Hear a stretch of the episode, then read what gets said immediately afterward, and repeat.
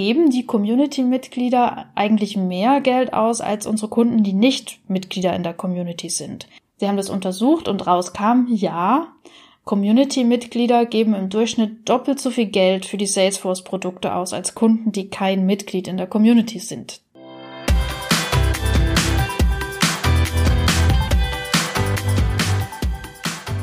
Herzlich willkommen bei Kaffee und Community der Podcast, wo ich bei meinem Lieblingsgetränk, einem frisch gebrühten schwarzen Kaffee, Geschichten über Communities mit dir teile und dir Tipps an die Hand gebe, wie du deine eigene Community aufbauen kannst. Mein Name ist Denise Henkel. Ich habe zehn Jahre lang Communities für große Unternehmen aufgebaut und mich nun selbstständig gemacht, um dieses Wissen weiterzugeben. Heute möchte ich mit dir die Frage klären, wie eine Community dich und dein Unternehmen unterstützen kann. Häufig begegnen mir Menschen, die die Idee einer Community sehr interessant finden. Sie sind dann aber letzten Endes nicht sicher, ob es für sie das Richtige ist. Wenn du auch zu diesen faszinierten Zweiflern gehörst, dann zeige ich dir heute verschiedene Möglichkeiten, wie eine Community dich und dein Unternehmen unterstützen kann. Das Ganze gespickt mit Erfolgsbeispielen aus der Praxis von Unternehmen wie Salesforce, Udemy und BuzzFeed. Es lohnt sich also zuzuhören.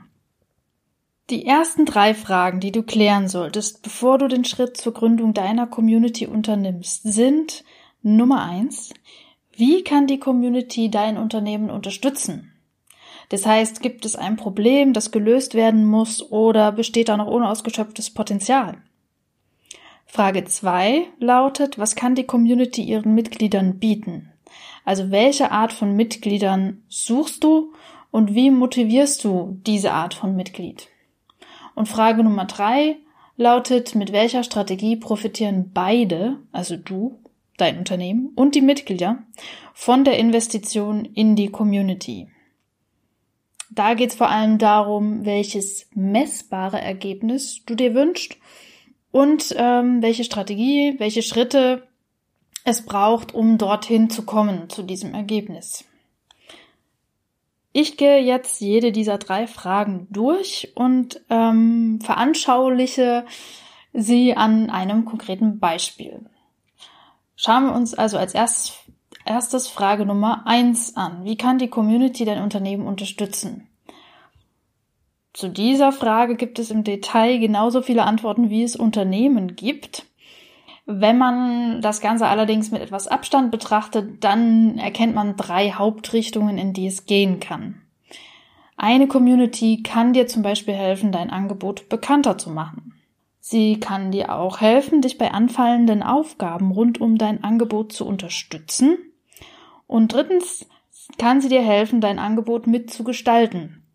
Die Unternehmen mit den erfolgreichsten Communities sind sogar in der Lage, mehrere dieser Aspekte miteinander zu kombinieren. Und eines davon, zeitgleich mein erstes Erfolgsbeispiel, ist die Salesforce Community. Salesforce, falls du noch nicht davon gehört hast, ist ein cloud-basiertes Tool, um Kundenbeziehungen zu managen. Das ist eines der beliebtesten und meistgenutzten Tools und die Community von Salesforce hat an diesem Erfolg einen entscheidenden Anteil. Wie hat das Ganze angefangen? Also die, die, Salesforce Community gibt es schon viele Jahre und die ersten sieben Jahre ihrer Existenz war sie dem Marketing untergeordnet, mit dem Ziel, die ähm, Salesforce Kunden zu Markenbotschaftern zu machen. Das heißt, die Kunden, mithilfe der Kunden sollte die Bekanntheit der Marke gesteigert werden und die Kundenbindung sollte auch gesteigert werden durch Beziehungspflege in der Salesforce Community. Ja, wie misst man das? Da haben sie sich ziemlich den Kopf zerbrochen und sind damals auf den Trichter gekommen, mal zu gucken, ähm, wie das auf Twitter aussieht. Und sie haben dann rausgefunden, dass die Power-User, die in der Salesforce Community aktiv sind, für fünf bis sieben Prozent der Erwähnungen auf Twitter verantwortlich sind. Also da ziemlichen Lärm gemacht haben für die Salesforce Community oder das Salesforce Produkt. Dann hat man sich die Frage gestellt, geben die Community-Mitglieder eigentlich mehr Geld aus als unsere Kunden, die nicht Mitglieder in der Community sind? Also wirklich ähm, greifbaren Wert in Form von Dollars äh, an die Community geknüpft. Sie haben das untersucht und rauskam, ja, Community-Mitglieder geben im Durchschnitt doppelt so viel Geld für die Salesforce-Produkte aus als Kunden, die kein Mitglied in der Community sind. Das ist schon ein ganz schöner Batzen. Dann wollten sie wissen, ob Kunden, die Salesforce erstmal nur testen, also noch nicht dafür bezahlen, ähm, wie viele der, dieser Kunden, die in der Community Mitglied sind, letzten Endes das Salesforce-Produkt auch kaufen im Vergleich zu den Testern, die kein Mitglied in der Community sind. Und herauskam, dass die Wahrscheinlichkeit, dass Salesforce auch nach dem Test weiterverwendet wurde, bei Mitgliedern der Community um 33 Prozent höher lag als bei Testern, die kein Mitglied in der Community waren. Das sind ziemlich beeindruckende Zahlen für Kundenbindung und Markenbotschafter. Im nächsten Schritt äh, hat sich die Community Managerin von der Salesforce Community dann mit dem Kundendienst ähm, kurz geschlossen und geschaut, wie kann man den Kundendienst unterstützen. Und mittlerweile ist es so, dass in der Salesforce Community 80 Prozent der Kundenanfragen, die reinkommen, von den Mitgliedern beantwortet werden. Und das Community Team, das Support Team wartet tatsächlich 24 Stunden und alle Fragen, die dann noch nicht beantwortet wurden, die wurden aus dem einzigen Grund nicht beantwortet, weil die Mitglieder die Antwort nicht wussten. Denn wenn die eine Antwort wissen, dann beantworten sie die Fragen sofort. Das geht sehr schnell. Das heißt, das Support-Team wartet 24 Stunden und was dann noch unbeantwortet ist, wird vom Support-Team beantwortet. Also eine unglaubliche Arbeitserleichterung. Ja, jetzt denkst du vielleicht, hm, naja, das ist ein ziemlich beeindruckendes Beispiel von einem international agierenden Konzern. Ja, so ein Riesending geht es auch eine Nummer kleiner. Ich bin ja jetzt nicht so ein Konzern. Ich bin vielleicht nur ein Einzelunternehmer. Und ja, es geht auch ganz klein. Ich wage mich jetzt mal vor und äh, gebe dir das Beispiel meiner eigenen Community. Und die ist wirklich noch, die ist wirklich noch ganz klein. Ich mache das ja erst seit drei Monaten. Äh, noch dazu in einer Zeit, die gezeichnet ist von Unsicherheit und Vorsicht. Und ähm, seit drei Monaten gibt es meine Facebook-Gruppe. Die hat mittlerweile 45 Mitglieder, ganz süß. Und ich habe ähm, außerdem einen Newsletter, auf dem 25 Abonnenten sind, noch süßer. Und eine Facebook-Seite mit 76 Fans. Also klein, aber fein. Und auf allen drei Kanälen habe ich auf ähm, ein Angebot äh, aufmerksam gemacht. Und zwar erstelle ich gerade einen neuen Online-Kurs, sogenannter Pilotkurs weil ähm, der ist nicht in Stein gemeißelt, die Inhalte können die Teilnehmer mitbestimmen und dafür ist er halt ziemlich günstig, 97 Euro. Und ich habe auf dieses Angebot auf äh, allen drei Kanälen aufmerksam gemacht, in meiner Community, in meinem Newsletter und auf der Facebook-Seite. Und bisher wurde dieses Angebot von drei Personen in Anspruch genommen und alle drei sind Mitglied in meiner Community. Also das zeigt, es lohnt sich, eine Community aufzubauen, weil einfach dadurch das Vertrauen gestärkt wird. Man bekommt als Mitglied schon mal äh, einen Eindruck davon, wie das Unternehmen oder in meinem Fall die Person, die Unternehmerin so tickt. Und ähm, man baut schon so ein Vertrauensverhältnis auf und ist dann eher geneigt, ähm, das Produkt zu kaufen oder mal was zu testen oder, Zeit zu investieren. Es lohnt sich also auch im Kleinen. Gut, das war die Beantwortung von Frage Nummer eins: Wie kann eine Community dein Unternehmen oder dich unterstützen? Kommen wir zu Frage Nummer zwei: Was kann die Community ihren Mitgliedern bieten, beziehungsweise anders gestellt, welche Art von Mitgliedern suchst du denn für deine Community oder brauchst du, damit deine Community erfolgreich ist und wie motivierst du genau diese Art von Mitgliedern? Hierfür habe ich mir das Beispiel Udemy rausgepickt, falls dir Udemy nichts sagt.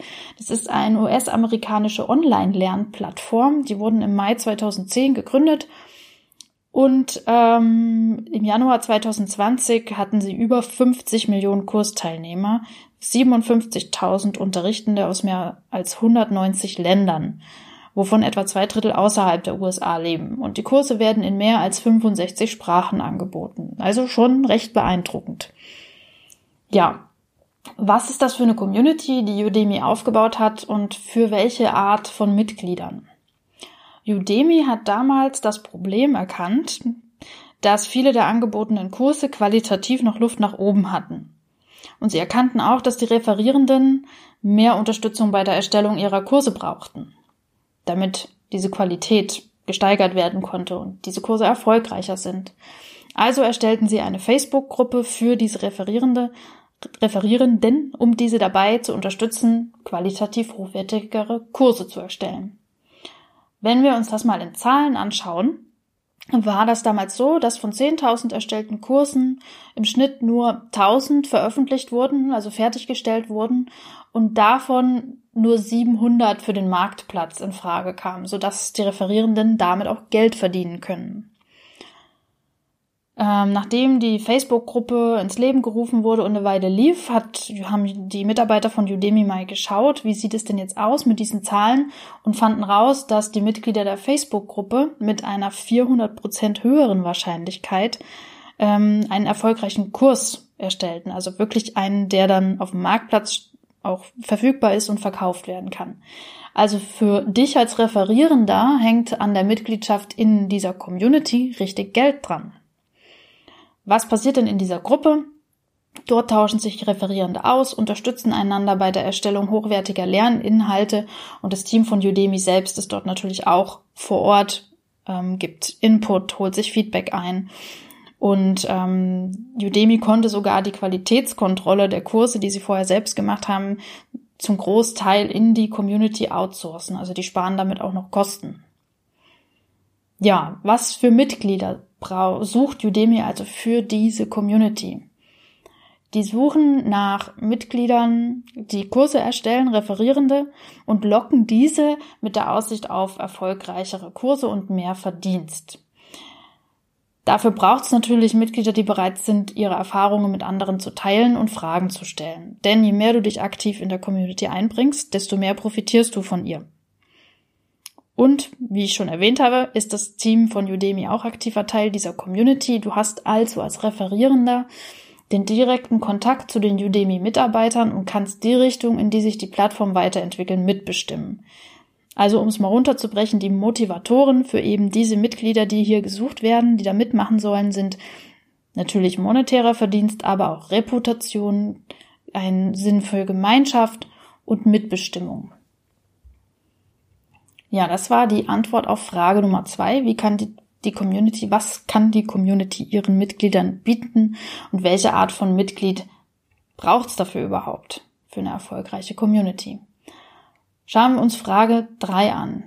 Die Frage nach der Erfolgsstrategie. Mit welcher Strategie profitieren beide, also sowohl das Unternehmen als auch die Mitglieder von der Investition in die Community? Welches messbare Ergebnis wünsche ich mir und mit welchen Schritten komme ich dahin? Hierfür schauen wir uns das Beispiel von BuzzFeed an. Wenn du BuzzFeed nicht kennst, das ist ein in den USA gegründetes Medienportal mit 150 Millionen Besuchern pro Monat, also eines der beliebtesten Medienportale im englischsprachigen Raum. Das Fallbeispiel ist von vor ein paar Jahren. Mittlerweile ist BuzzFeed auch, deutschsprachig sehr äh, erfolgreich. Ja, und auch in diesem Fall hat die Community einen entscheidenden Anteil an diesem Erfolg. Mit welcher Strategie haben sie das geschafft? Zunächst einmal die Zielgruppe von BuzzFeed sind Studierende, die ihre eigenen Inhalte auf dem BuzzFeed-Portal teilen können. Wie bekomme ich die jetzt dazu, Inhalte zu erstellen? Ja, zum Beispiel mit Challenges. Man schreibt irgendwie äh, eine Challenge aus, Geschichten über Weihnachten, Geschichten über schiefgegangene Dates. Naja, da gibt es sehr viel kreatives Potenzial. Ähm, Challenges sind ja heutzutage auch äh, in aller Munde und ähm, sowas wirkt vor allen Dingen bei dieser jungen Zielgruppe, die äh, sehr auf Reputation aus ist, ähm, wirkt das natürlich Wunder. Da machen die da alle mit. Und wenn die Inhalte dann da sind, pickt man sich die qualitativ hochwertigen Beiträge raus und pusht die. Ne? Man, man äh, schiebt die auf die Startseite, die werden sehr, sehr sichtbar und man sieht natürlich auch, wer diesen Inhalt verfasst hat. Und diese Verfasser, die in der Regel ein Bedürfnis nach Anerkennung haben, die kriegen so einen enormen Ego-Booster durch und teilen das dann natürlich nochmal in ihrem Netzwerk. Darüber hinaus gibt es einen Community Manager, mit dem sich die Zielgruppe auch in, ähm, identifizieren kann, also auch so studierender Typ, freundlich, freundschaftliches Verhältnis. Und ähm, der ist auf Facebook unterwegs, ist auch mit vielen dieser BuzzFeed-Autoren auf Facebook befreundet, holt sie also dort ab, wo sie sind, beziehungsweise wo sie damals noch waren, weil heutzutage ist die junge Zielgruppe eher auf Instagram und TikTok unterwegs. Und darüber hinaus gab, gab oder gibt es vielleicht noch eine äh, geheime Facebook-Gruppe für die BuzzFeed-Autoren von den qualitativ hochwertigsten Inhalten. Also auch nochmal Wertschätzung durch die Mitgliedschaft in diesem elitären Kreis. Was hat BuzzFeed nun davon? Zum einen haben sie einen Talentpool, aus dem sie schöpfen können für zukünftige Mitarbeiter. Und das ist wiederum eine Win-Win-Situation für beide Seiten, denn äh, die Studierenden freuen sich sicher auch, wenn sie direkt nach dem Studium eine Anstellung in einem Medienunternehmen haben.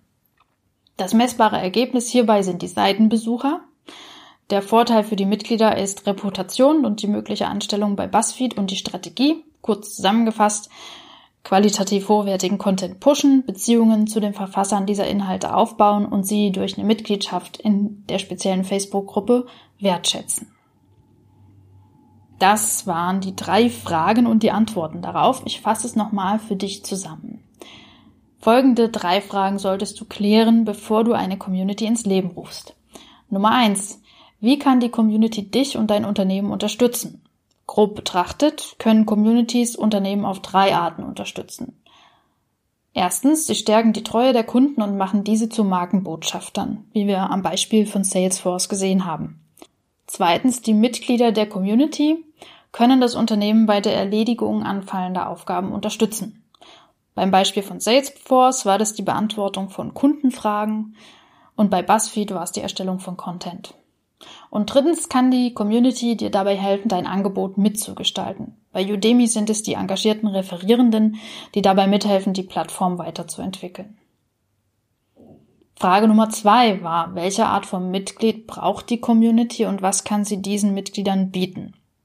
Bei Udemy haben wir gesehen, dass die Community für die Kursersteller gegründet wurde, ohne die das ganze Geschäftskonzept von Udemy nicht funktionieren würde. Die Community hilft diesen Kurserstellern dann dabei, qualitativ hochwertigere und erfolgreichere Kurse zu erstellen. Und der Erfolg ist hier umso höher, je mehr die Referierenden sich aktiv in die Community einbringen. Frage Nummer drei war, mit welcher Strategie profitieren sowohl du und dein Unternehmen als auch deine Mitglieder von der Community? Das Beispiel von BuzzFeed zeigt die Strategie der Wertschätzung guter Inhalte, indem man sie pusht und die Verfasser in eine spezielle Facebook-Gruppe einlädt. Das Ergebnis sind motivierte Verfasser, die noch mehr der beliebten Inhalte erstellen und die Seitenbesuche des Mädchenportals damit in die Höhe treiben. All diese Fallbeispiele habe ich dir aus einem Fundus von mehr als 30 Fallbeispielen herausgepickt, welchen du auf der Seite des amerikanischen Community Manager Netzwerkes CMX Hub findest. Diese einzelnen Beispiele sowie die Liste aller Fallbeispiele findest du verlinkt in der Beschreibung und in den Show Notes. Wenn du jetzt keine Lust auf Lesen, schon gar nicht auf Lesen englischer Texte hast, dann berate ich dich auch gerne individuell bei der Entwicklung deiner Community-Strategie und das erste Kennenlerngespräch ist für dich unverbindlich und kostenlos. Wenn du darauf Lust hast, dann geh auf meine Webseite tribe-tales.com und dort findest du oben im Header den Button, um ein Gespräch mit mir zu buchen.